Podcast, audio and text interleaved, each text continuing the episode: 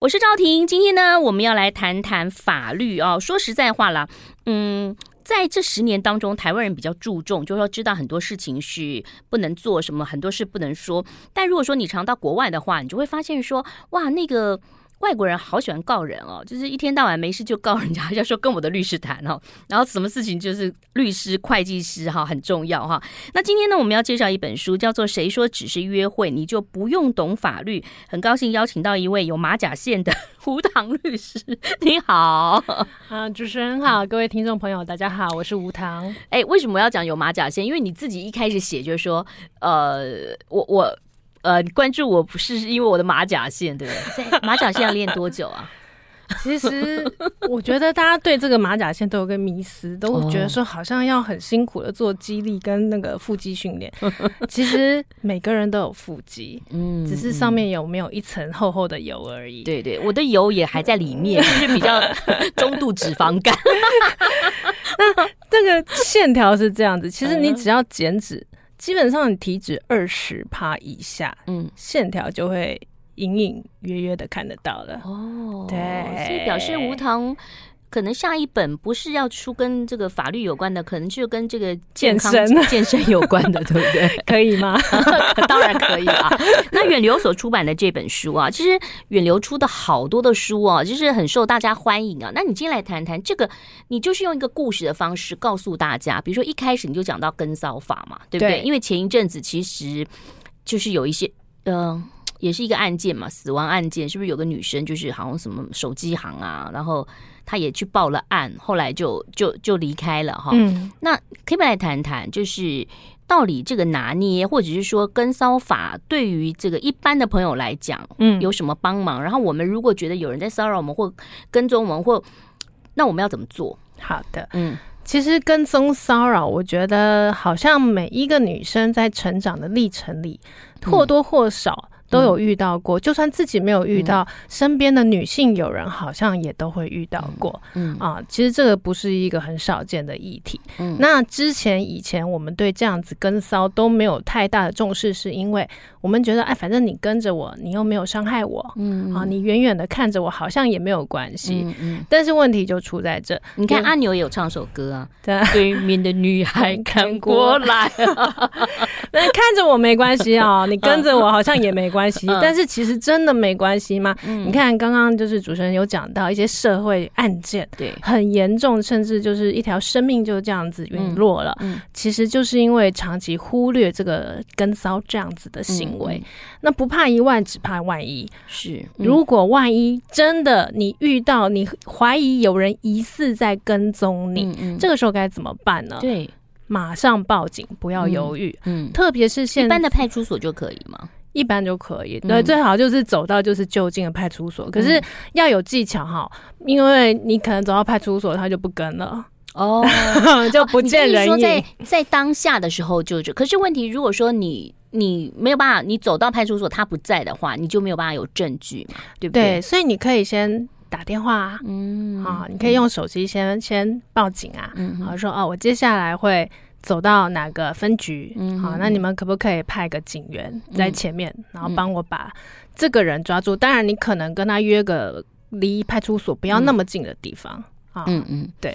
那这个证据的取得好像并不是那么容易，对不对？我觉得，尤其是跟踪，嗯、除非是说他真的有一一再呃一再的，好，比如说写信，或者说在你附近徘徊，然后邻居有看到。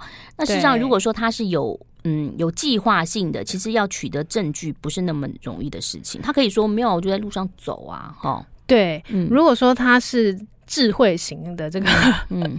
罪犯，最近那个剧看太多，真的。其实这，我觉得这比较大家要注意的地方，就是说，法律其实不是保护好人，嗯、法律其实是保护懂法律的人。嗯、那偏偏这些有心要做坏事的人，嗯、他们都会先去研究一下法律啊。嗯、对，那怎么样来就是因应这样子的状况？我觉得就是除了你要有耐心，嗯，好，那你可能也要，如果他是。长期性的、固定型的跟踪你的话，嗯、那你可能需要一些友人的帮助，嗯，可能帮忙。如果我们是一个就是单身的弱女子，可能也没办法去制服他。而且说实在，你要换工作、要搬家也不是那么容易的哈。你搬家，他可能也知道了，除非你要去找那种，你知道有一种搬家公司啊，我们有访问过，但他们可能是因为怕有一些讨债，就是他公司来找你，他就可以让你就是。一夜 不见吗？就搬到别的地方去了。对，但是一般的人找不到这种啊，因为像我们访问，我们才知道。可是你说叫我要去找就很难了，对不对？那你刚刚讲到那个跟骚法，现在已经是有这个法律了嘛？对，已经出台了。那他正式的，他呃有什么样的这个刑责呢？可以跟我们讲谈一下吗？如果说啊。呃你遇到跟踪骚扰的人，嗯，那首先呢，被害人他会报警报案嘛，嗯，嗯，嗯，那警察呢在确认说，哎、欸，真的有这样子行为人，真的有这样子的跟骚行为呢，原则上他一开始会给你一个书面的，嗯，呃，告诫。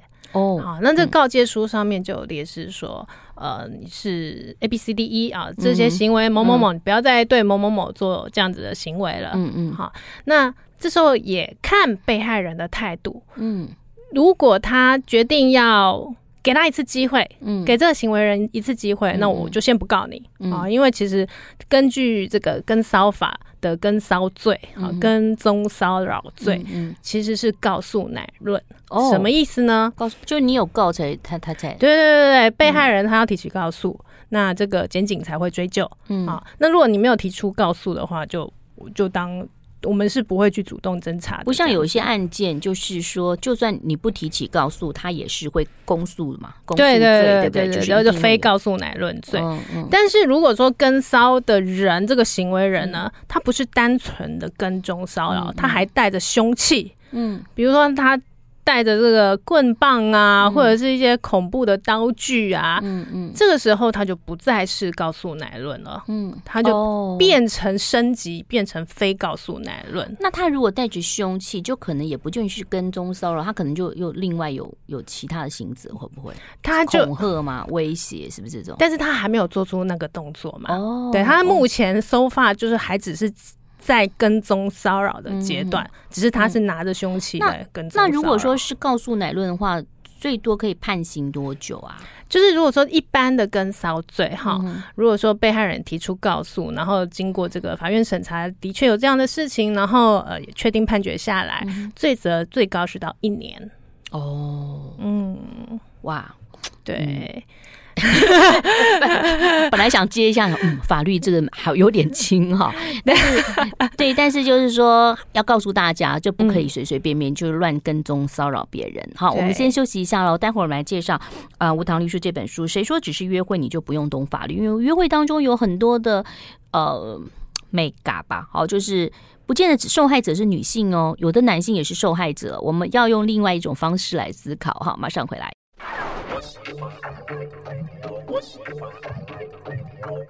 欢迎回来，我是赵婷。谁说只是约会你就不用懂法律啊？那我们的吴唐律师呢，写了好多的内容，包括了追求篇、交往篇、分手篇、婚前篇。诶，目前呢，因为我年岁已大，追求篇离我好远哦，交往也很远啊，啊、呃，还没分手啊。婚前篇，嗯。这个其实还是要让大家了解了哈，但你这里头讲到了很多，嗯，跟现在状况很像，比如说捡尸啊，比如说直播。嗯、我们现在讲直播，直播那个好好笑，好有趣哦。但但就是你知道吗？人就是如此嘛。那像吴糖律师这么的美丽，每天在 Facebook 的私讯应该收到三十则，没有，因为连我都可以收到五则，我都常说你好吗？呃，美美人安，安啊，什么啊？早安、午安、我没有，我没有安安，我都是英文的。然后呢，有一次不回那个人还恼羞成怒说：“你你以为你很漂亮吗？你这样不回是一个很是呃，就是很没有礼貌的事。”哦，有有，他故意用反反的方向，他会用激将的方式。对，然后我就给我女儿看，我说：“你看，这样就不要回，删除。” 那但是你知道网络啊这种东西，尤其是在这三个三年疫情当中，嗯。越来越多小孩子越小都可以透过网络直播了解哈。那以前我们可能会控制，但因为你要上课没办法。那甚至有一些朋友真的就是寂寞无聊嘛，他真身身边没有家人，他透过网络认识好的好朋友。是，那你书上有写到一个那个就是直播，然后他需要钱，嗯。滤镜，哎，滤镜 对，开很大哈，哎，对对对，要要开多少？五十以上就真的太大，偶尔是要开个差不多三十五左右。嗯，这个我是没有研究，但是但是但是好像那个我有看那个呃网络上很多对比图，before and after，滤镜前跟滤镜关掉。我还有看过一个影片呢，就是那个女生，就像你说你有马甲线，我就看到她滤镜没有关之前，她是用那个。黑色的笔画他的那个呃，然后开了滤镜吗？对，不是不是乳沟，oh, 就是那个马甲，啊，oh, 真的，哦。对。然后他开了滤镜之后，这个地方就哇，身材好好哦。哇，这个直播有创意哦，是不是？真的，嗯、我们真的，所以你等下访问的时候，我要检查一下。还好我今天是穿不能脱的一件事的，还好我是女生，否则你要告我性骚扰，对不对啊？来讲讲直播滤镜，你有一个故事，对不对？对，嗯，跟大家分享一下。嗯，好，就是呃，很多人在直播上面都会就是 follow 自己心仪的直播主，嗯嗯，嗯，那有时候这些直播主呢，就是。当然啦，他们就希望能够拿到多一点的抖内嘛，因为毕竟他这个是他的收入来源。是是，好，那滤镜开很大，嗯，那你因为这个直播主看起来很漂亮，所以心生爱慕去抖内他，嗯嗯，可是后来发现。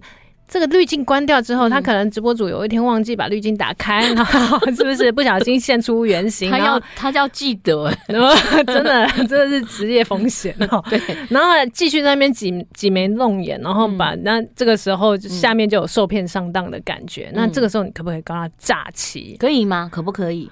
不行哦，原则上是不行的，因为你当初在抖内的时候，他没有叫你抖内啊。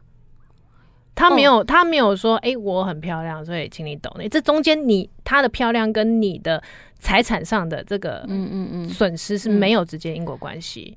他只会跟你说：“哎、欸，帅哥，或哦哥哥哥哥哥哥 等等，欧巴之类，欧巴欧巴，哇！你看我今天的服装好看吗？这可是我花了很多心思。嗯、那有些人就送一个游艇，对，就不是真游艇啦，就是买、嗯、就是刷一排马车，刷一排，对不对？对，所以这样子不不算诈欺。嗯、如果只是那他如果这个人有跟你讲呢，就是说，哎、欸。”呃，你可以给我抖内我。他如果有讲到说你欢迎，你可以抖内我，这样子算不算诈欺？也还好，因为你还是有那个决定权嘛。但是，哦、但是如果他今天让你心生爱慕之后，然后欺骗你说，哎、嗯欸，我家里出事了，嗯，好，或者是说，哦，爸爸赌博啊、嗯，弟弟出车祸，然、嗯、后就是很惨的一家人，然后急需那个急用，嗯啊，请你救救我这样子。嗯、但这都不是事实。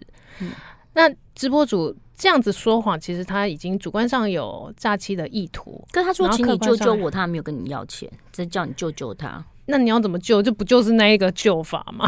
所以这样子就有诈欺吗？就是这这个就因果关系就比较可以成立的起来。嗯、对，就他的财产损失跟这个直播主诈骗的行为就比较有联系的。那那如果说就是整个都录下来嘛，因为对方觉得他很美，嗯、他会把他们的对话录下来，或者然后他这个就是证据，可以是证据啊。嗯、回头去 check 到底这件事情到底有没有发生，嗯，对，或者是说，哦，我现在投资投资失利啊，急、嗯、需用钱，这个都可以 check、嗯。因为那如果一而再再而三，嗯，没有人一天到晚爸爸在出车祸，妈妈在这个。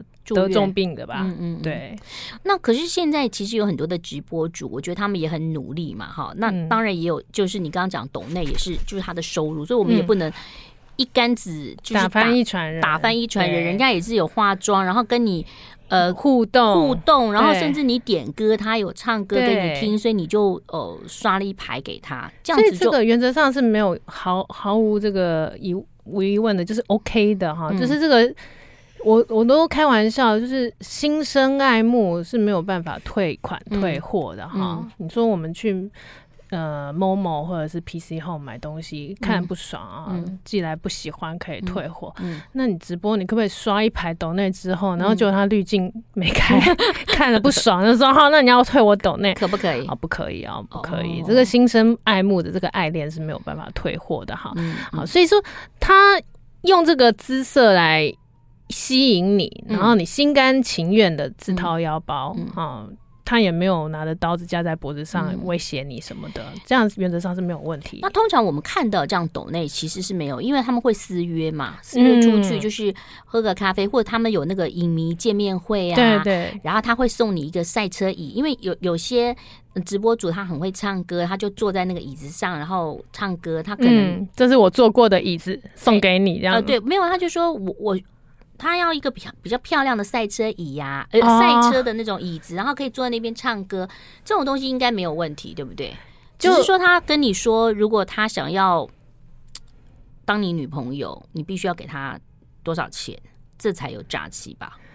其实，就算是他觉得他跟你说，嗯，如果你给我多少钱，我就当你女朋友，嗯，哦，这个其实也还不构成诈欺啦，嗯，因为。刑法对诈欺罪的规范很严格，嗯、那这个主观要有诈欺意图，然后客观上面这个被害人也要有这个财损，嗯、然后这两个者要有因果关系。嗯、那其实刚刚这个东西听起来比较像是交往的男女互赠礼物，嗯嗯，好，那只要郎有情妹有意，然后两方都有这个意愿，然后成立这个，嗯、这就是一个赠与嘛，嗯嗯，法律上就是一个赠与成立啊。哦，所以所以大家也要小心，就当你去抖内或你要送人家东西的时候，你要知道，不见得你分手就要得回来，嗯、通常要不回来。好，而且他也不构成什么法律上头的罪，嗯、对不对？除非当初对方是威胁恐吓，说你如果不送我什么什么，我就杀你全家啊！但不太可能，但不太可能会有这种状况嘛，对不对？嗯，嗯，嗯，好，那我们其实要懂法律，这很重要。好，休息一下，马上回来。I like 欢迎回来喽！今天邀请到吴唐律师介绍他的新书，远流所出版的《谁说只是约会你就不用懂法律啊》。其实这个约会就要懂法律，因为有懂法律蛮好的。但是你知道吗？如果说律师你谈恋爱的时候，你会就是法律人上身吗？通常这样子就谈不到恋爱了，对，就会无疾而终了。所以你的对象会对方也是法律人吗？因为我我认识好多的律师都是夫妻档哎、欸，嗯嗯，有有这个我们圈子里面很多法官跟律师，检察官跟律师，检察官跟检察官，对，律师跟律师都有。嗯，但是你会发现，就是这种组合呢，嗯，真的这个呃职业性格会带到家里。嗯，比如说，如果是两个律师律师结合，就会很容易对辩。什么事情大小事都要争执，变输牙。嗯，因为律师性格就是我一定要赢嘛。嗯，好，那如果你是律师跟 检察官的话，嗯，检察官就是每个人在他眼里都是犯罪嫌疑人嘛，是不是？所以那哎、欸，你今天为什么那么晚回来？嗯，你说你刚刚去哪里？嗯，对，那那个手机拿来给我看。其实这样是不对的，哈，可以这样子吗？哦，如果你直接呃问。那个手机的那个主人说：“你拿来给我看，那对方不愿意，那你也没有硬抢或者是偷看，那你就 OK。可是如果你是偷偷看就不行，就犯罪了。这书里面有写到，偷偷看就犯罪哦。比如说，那未成年呢？我们看未成年小孩的手机算不算犯罪？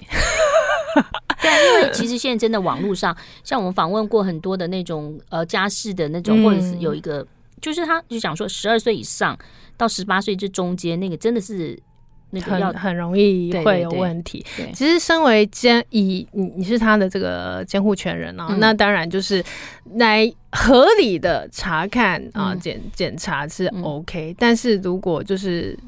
就是造成一个偷窥成性的，那、嗯、可能也不太好。哎、欸，没有啊，因为其实有的小孩子，因为他们从小都很有意意识嘛，对不对哈？嗯、我记得很，你学校也会说哦，如果说你被家暴啊，你要打一一三，对不对？那你被什么要什么？所以小孩子有时候会说，哎、欸，这个是我的，这是我的权利呀、啊。嗯、所以妈妈们其实真的是蛮蛮困扰跟困惑的，因为他也不知道是怎么样会处罚。对，这是隐，到底是小孩的隐私权要优先保障，还是父母的侵权要优先维护啊？这就是一个法律上这个法益的这个厉害的。衡量跟取舍，因为韩剧有一部叫做《少年法庭》嘛，哈、啊，那看了那个《少年法庭》之后，你就会发现说，哇，这个孩子跟我们想象其实是不太一样的，哈，很聪明，现在小孩，对，那那当然他们就是未成年，所以他们的法律的这个跟大人的这个不不太一样，对不对啊？他可能是嗯呃保保护管束吗？还是什么？也可能是家长带回去怎么样？哈。嗯，就是我们有所谓的少年法庭啊，嗯、那是未成年的话，如果说他不小心犯罪，嗯、就是他的呃刑事责任、嗯、啊，都跟处罚都不会像成年人一般。他们会有案底吗？呃，会留下记录，但是几年之后会被磨灭。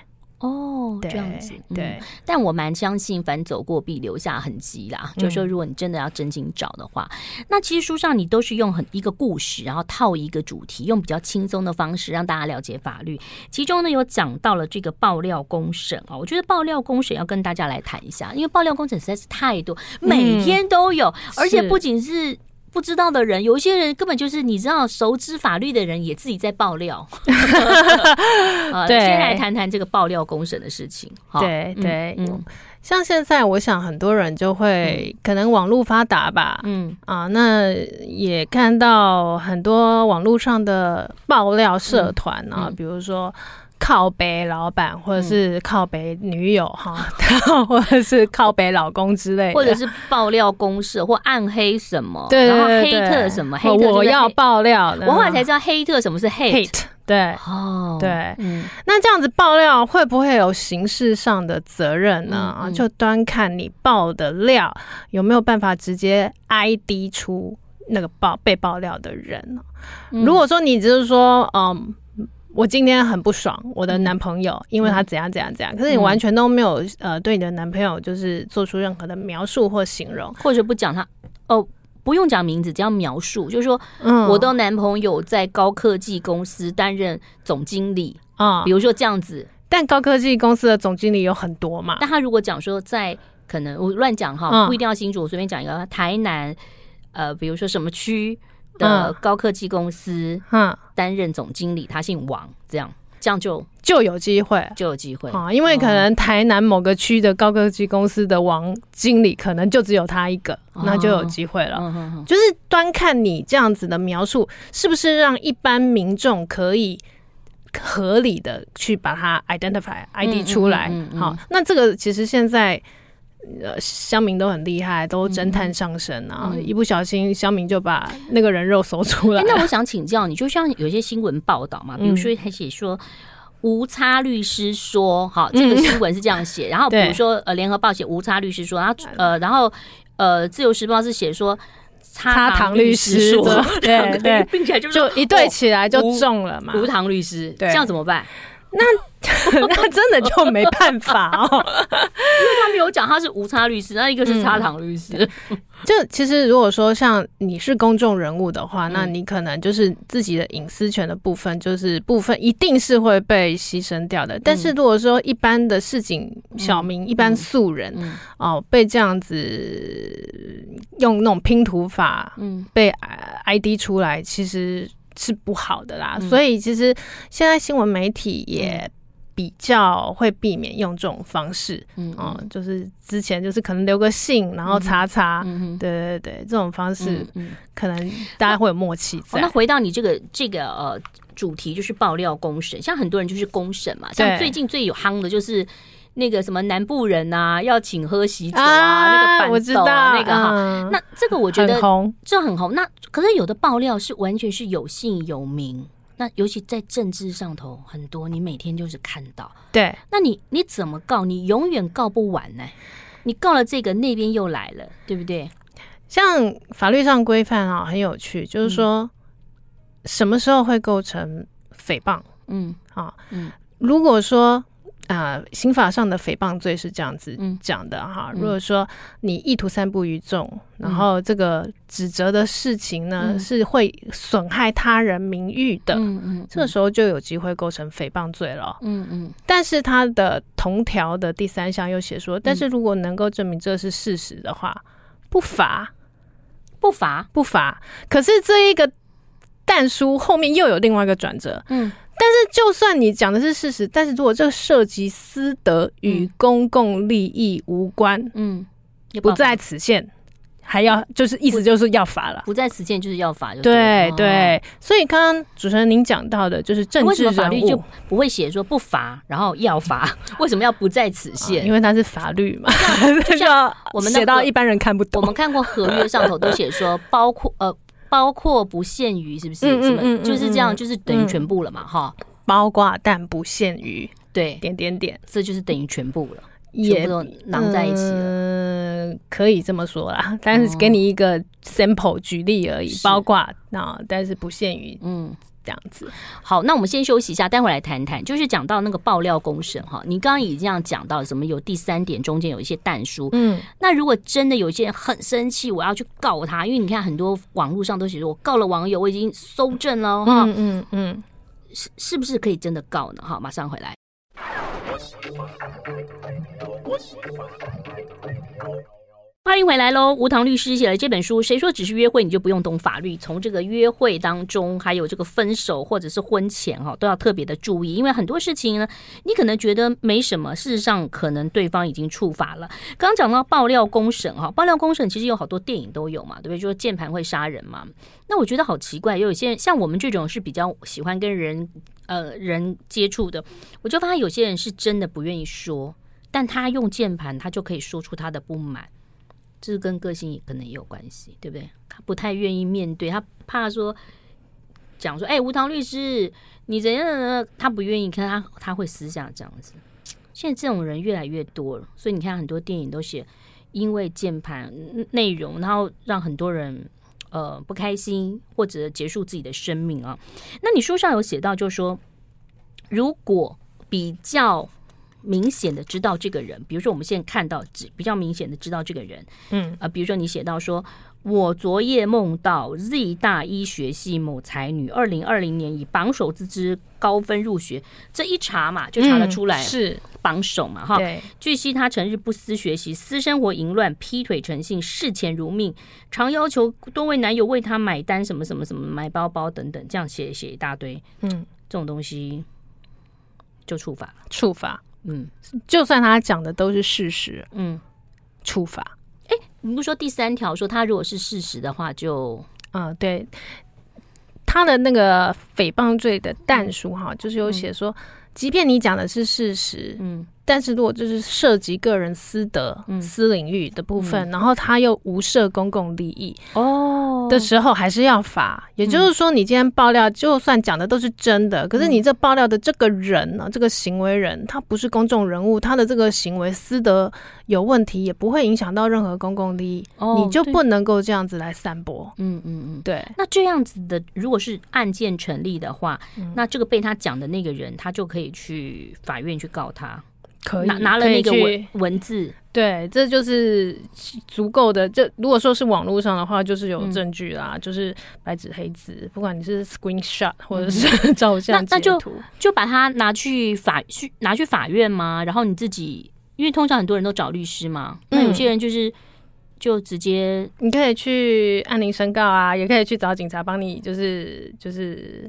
呃，就就就等于说是告发这个人这样子。嗯嗯，那如果说我网络上只看到写阿毛、阿牛、阿什么，然后你就给警察，然后警察才才会去查到他的 ID，就请网络警察去协助来找寻这个行为人，因为他一定会有 IP 嘛，一定会有发送的网，就是出处找得到的。那这样子可以有，就是刑责有很多吗？还是只是罚个钱了事，或者登报？其实哈，嗯，很多人都会担心说，嗯，哎，我我触法犯这个罪，嗯，会不会被抓去抓去关了？嗯，其实要真的到被抓去关，其实不容易啦，嗯，不容易。首先你要被判的够重，嗯，然后没有办法去一颗罚金。好，通常这种罪。不太不太容易被抓去关的，都是轻判。嗯，所以其实有的时候虽然是轻判，但是我们还是要提醒大家，嗯，如果真的是有这种状况，然后你觉得呢，你嗯被受到侵犯了，你你还是可以采取法律途径，起码要让他出庭，或者是说那个叫调解庭嘛，还是什么，就起码要让他出现，然后让他罚个钱，然后让他去。到法院去，让他就是要让他有点害怕，让他知道说他这样的行为不是没有后果的。嗯，对，嗯，虽然说诽谤罪就算他真的沉醉了哈，假假设了哈，那他的法定刑其实是一年以下有期徒刑、拘役或者是一万五千块以下的罚金。好其实很轻，但是但是问题是你真的被告成功了，然后沉醉了，你从此人生就是多了一个刑事记录哦，而且你就有案底了。比如说你第二次再再犯的时候，法官会说：“哎，我可能今天就不会再补一颗罚金了，因为你已经有一次了，所以我可能就把你累犯会加重刑期，加加重刑期，因为第三次、第四次可能就抓进去关了，有没有可能？”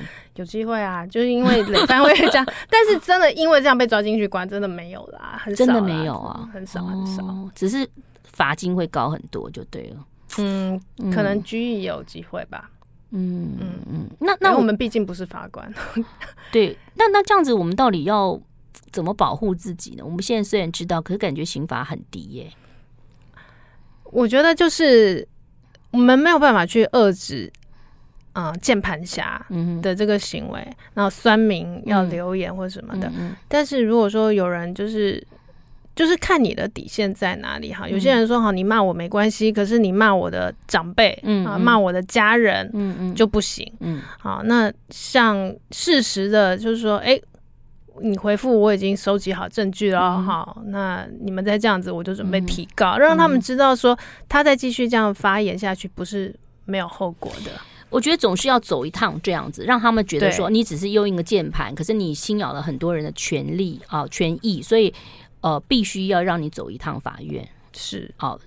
罚罚金是小，但你整个流程，因为法官可能也会训斥嘛，就是说你不能怎么样怎么样嘛，哈。首先他可能要先 deal with 呃警察，嗯、接下来是检察官哦，检察官，然后检察官起诉了之后啊，再去进法院，所以这个过程来来回回就他会忙死，然后精神上也会吓死啊，嗯、对，嗯，因为一般人其实你留了案底，你很多工作不能做、欸，哎，对。嗯，好，所以当你如果真的很想要乱写的时候，请你特别注意哈。就算你很生气，是也不要。我觉得这个是很重要的事情。就像你看啊，我个人很想要买衣服，我就常会把那个网络上衣服丢在那个购物车当中，最后不结账就晃一下哈。所以冷静，有冷静期。所以如果说你真的。真的，你觉得那个，你其实你要自己平衡一下哈。那当然也要知道做这个键盘后面的键盘手是不对的哈。休息一下喽，继续，待会儿继续聊。I like 103, I like radio。欢迎回来，我是赵婷。今天邀请到吴棠律师介绍他的新书《谁说只是约会你就不用懂法律》哈。那其实吴棠律师说啊，这本书真的很适合给父母亲看。好、哦，对不对？父母亲看也很重要。父母有小孩的父母其实很需要看这一本书，因为你的小孩可能正在谈恋爱，或者是准备要去求爱，但是他不会来看这本书。嗯、对，但你知道，你的孩子不是你的孩子，就是说你你完全不知道你的孩子。就是有时候父母亲真的是有一个，我们刚刚讲到两难哈，就是你又希望他可以透过网络当中学习嘛，哈，那可是你又很害怕。他在网络上学到什么不该学的？因为网络它其实是真的没有限制哎。你说我常常在我那天带我女儿去看一个电影啊，动画就是新海诚的，然后它好像是普通级，我就想说，哎，普通级很好啊。但你知道前面的预告啊，预告那种限制级有血腥，我女儿就开始尖叫说啊，怎么有这么多血？所以你。你就算带着女儿去电影院看了普通级，但你电影的预告还是这样。是，那你网络更是啊，是你没有办法去阻挡，甚至你可能看一下 YouTube 里头就是有一些不该看的东西。对，这个就很难很难处理。嗯，所以就更要就是，与其把它掩盖住，不如就是家长在旁边，就是随时。就是他有问题，嗯，就可以就可以直接跟他心理辅导一下。对，所以家长也要这个自己进步，与时俱进啊。那起码你操作网络啊，哈，操作手机要了解。那书上其实有写到了很多，就是比如说呃，可能包养的关系。好，那现在也是呃，通奸除罪化嘛，是对不对？哈，对，刑刑法上的通奸罪已经。已经拿掉了，所以有民事吗？民事有，有还是有民事上的责任，是侵害配偶权哦。所以大家不要以为说现在出去外遇通奸就没事了，嗯，不是这样子的。其实还有民法的这一块在保障配偶权的。那通常民法保障的话，倒是赔钱比较多，对不对？是，因为刑法就赔钱，刑法跟民法是不一样。那那个像这种包养的关系呢？包养关系有犯法吗？要看包养人跟被包养人啊。就是如果说包养人他是呈现已婚的状态，然后再去包养，嗯嗯，外面的呃，不管是男男女女啊，哈，那首先。他已婚再去包养，那你要界定了，这个包养关系是纯吃饭、嗯、喝茶、聊天、看电影，嗯嗯，还是有牵扯到其他比较男女私密的部分，嗯嗯。啊，那只是单纯的像朋友这样子的交往关系没问题，嗯、但是通常包养关系不会这么单纯嘛？哎、欸，我们与其讲包养，不然就说哦，对啦，不会那么单纯，就是。那那如果说对方是未婚呢？比如说呃，这个男性他未婚，然后他、嗯、他。那就不叫包养了，他应该就像女朋友了。对，就未婚的话，那他就是等于说他对一个交往关系上面赋予一个金钱上的契约的关系嘛。嗯、那男未婚，女未嫁，那重点是女女生成年，嗯，这个年纪很重要。啊、如果去保养未成年还是犯法，嗯，对，那就还好。那我想请教，就是有可能如果说有的男生持续的，你看很给女孩子，比如说一个月给个。给给固定的钱，嗯哼，那这样子算是赠与，还是算是他这违有违法吗？如果说我给你固定的钱，可是我跟你说，你拿到这个钱的代代价是跟我发生性关系，嗯，这个就违法嘛？当然违法，就不行。嗯，对。但是我就是我们其实就好像男女朋友一样，那我每个月就是。现在很多男女交往也是这样啊，女生什么都是男生出嘛，嗯，对啊，这么好。哦。我看到很多好像，或者是男生，或者是倒过来也有啊，什么都是男生出啊，什么什么都是女生出。也有，对对，其实就是现在很多呃比较年轻一辈的，好像就是经济强势都比较不在意，就是好，反正都我出嘛。那这样子其实，哎，我愿意出，你愿意接受，嗯，这就是一个赠与行为了。不用口头上我说，哎、欸，我这个我要请你吃饭哦，嗯、哼哦，就直接去餐厅。可是，一般比较小额的赠与行为是不用缴什么税。如果说，除非是很大的赠与行为，是不是才要缴一些税？对对对对对对。通常这种情侣间的赠与不太会到要缴赠与税的。对啊，我请你吃一餐饭就不会，可能除非是说我送你一个房子，啊，那就会、这个。那你提不出你你说哦，这个房子是我自己买，可是你提不出你自己工作的证明，所以就必定一定是别人给的。那金钱来源就会扣得出来嘛，查得出来。好，不过通常这种东西应该都是有人告才会才会审理，对不对？对，基本上这样，因为没有人告，你说这个也没有人在管这件事情啊。嗯、通常一个愿打一个愿挨都不会有问题，嗯，会有问题的都是两个人要分手的时候。嗯，我本来之前送给你的东西，我现在不甘心，我要讨回来了。嗯，所以你有写一个分手清算吗？哎，对，分手清算表。嗯，对，比如说。哎，某年某月某日，我跟你去吃某某牛排馆，嗯，然后总共花了三千五百六十八块，嗯，那我们要六一人一半这样子，嗯、对，诸如此类的，这样可以这样吗？不行啊，除非你你那个时候那个 moment 当下，嗯，你跟你的伴侣另外一半，不管是男对女或者女对男说。嗯 Hello，我先刷卡喽。嗯，可是我没有要请你的意思哦。嗯，我们要 go Dutch 哦。嗯，你以后要记得还给我哦。嗯，而且你还要留下相关的证据哦。口说无凭嘛，这样子应该可以，就可以跟他分手。差不多，差不多。约会请他吃牛排，说：“ 哎，我没有请你哦。”对啊，我只是刚好跟你在这个地方一起 share 哦。对，然后可能简讯要说你要记得还我哦。三三五六八除以二这样子。他那个分手清算啊，就是。到底多少钱才可以把它讨回来？就是赠与的是多是什么东西才可以讨回来？好的，其实大家都都有一个迷思，会以为说是不是金额小的我就讨不回来，金额大的我就一定讨得回来啊？嗯、其实这跟金额大小没有关系，嗯、而是在你送出这个东西之前，你有没有先跟对方那个受赠人立下某某程度的条件？嗯、比如说我送你最新的 iPhone，嗯。当情人节礼物，但是我说我把这个 iPhone 送给你，可是你要跟我至少交往五年哦，啊，等到这个手机都折旧到就是可以被，iPhone 都两年换一只啊，好，那至少要两年哦，好啊，好，那假设他这样讲了，然后你真的在跟他交往一年九个月就跟他分手，嗯嗯，那你就是没有履行到他这个赠与契约的所谓负担条款，或者是说你他他。他已经承诺你年底要跟你结婚了，所以你就买了一个钻戒送给他。对，可是他后来他就拿到以后就分手了。婚对、哦，好，所以这个都是有条件的哈。看这本书你就知道了。而且就像吴唐律师说的一样，其实你要懂法律了哈。爸妈爸妈也要懂法律，因为在你的周遭，孩子长大之后，你就可以知道什么事情是触法的哈。那推荐这本书喽，谢谢吴唐律师，谢谢，谢谢主持人，谢谢大家，拜。